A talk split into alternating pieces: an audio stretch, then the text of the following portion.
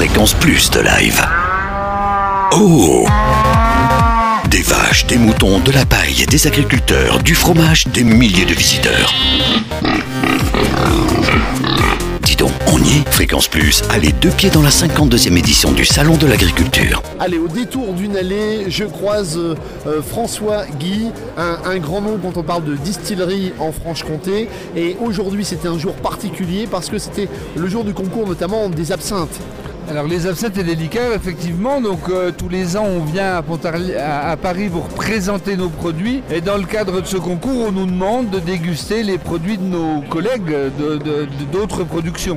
Alors cette fée verte, elle a eu euh, beaucoup de presse, de bonne, de mauvaise presse.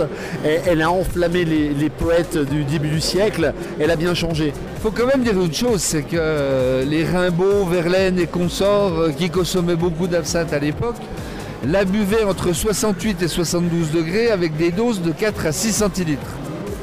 Pour vous donner une idée, quand on consommait une absinthe à l'époque, c'est comme si on buvait 6 apéritifs dans le même verre au niveau de la dose d'alcool qui était euh, ingérée. Alors oui, oui, c'est vrai que l'absinthe euh, était dangereuse parce que quand on en buvait un litre par jour, ça finissait par faire des gros dégâts. Mais euh, tout ça, ça s'est bien arrangé. On fait des absinthes beaucoup moins fortes maintenant. On a bien axé pour garder le, le goût de l'anis et le goût de l'absinthe présente dans le, dans, dans le verre. Mais on n'a plus ces problèmes sanitaires euh, qu'on a pu connaître à l'époque. Alors la météo à la radio, on connaît, mais la météo c'est aussi à la télé. Je suis sur euh, l'espace France 3. Alors ici, on peut réaliser sa propre météo. C'est ça, exactement. Les visiteurs euh, ont, donc la possibilité de venir euh, sur notre stand et, euh, et faire leur météo. Et cette météo sera visible sur Internet. Alors, on peut faire sa météo, mais on ne choisit pas ses températures. Non, c'est des, temps- des- des cartes imposées par nous, qui sont euh, d'ailleurs pas du tout de saison, mais euh, par contre, on peut effectivement faire sa propre euh, météo. Et, et souvent, les personnes nous demandent s'il y a un prompteur ou une oreillette. Non, c'est vraiment les gens qui improvisent, qui le font d'ailleurs plutôt bien.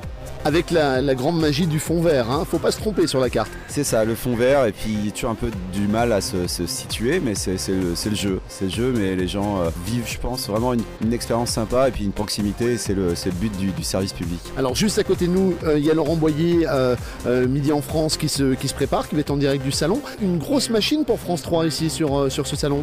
Oui, effectivement, effectivement. donc Laurent Boyer, il y a aussi le journal télévisé, il y a Marie-Laure Augry qui était là aussi hier pour son émission. Enfin, beaucoup d'émissions qui se passent là, effectivement, et au cœur du salon, puisque le service public est, et essaye euh, d'être plus proche de toute façon des, des, des, euh, des gens et c'est voilà, c'est le but de notre venue ici. Fréquence Plus, allez deux pieds dans la 52e édition du Salon de l'Agriculture. Fréquenceplusfm.com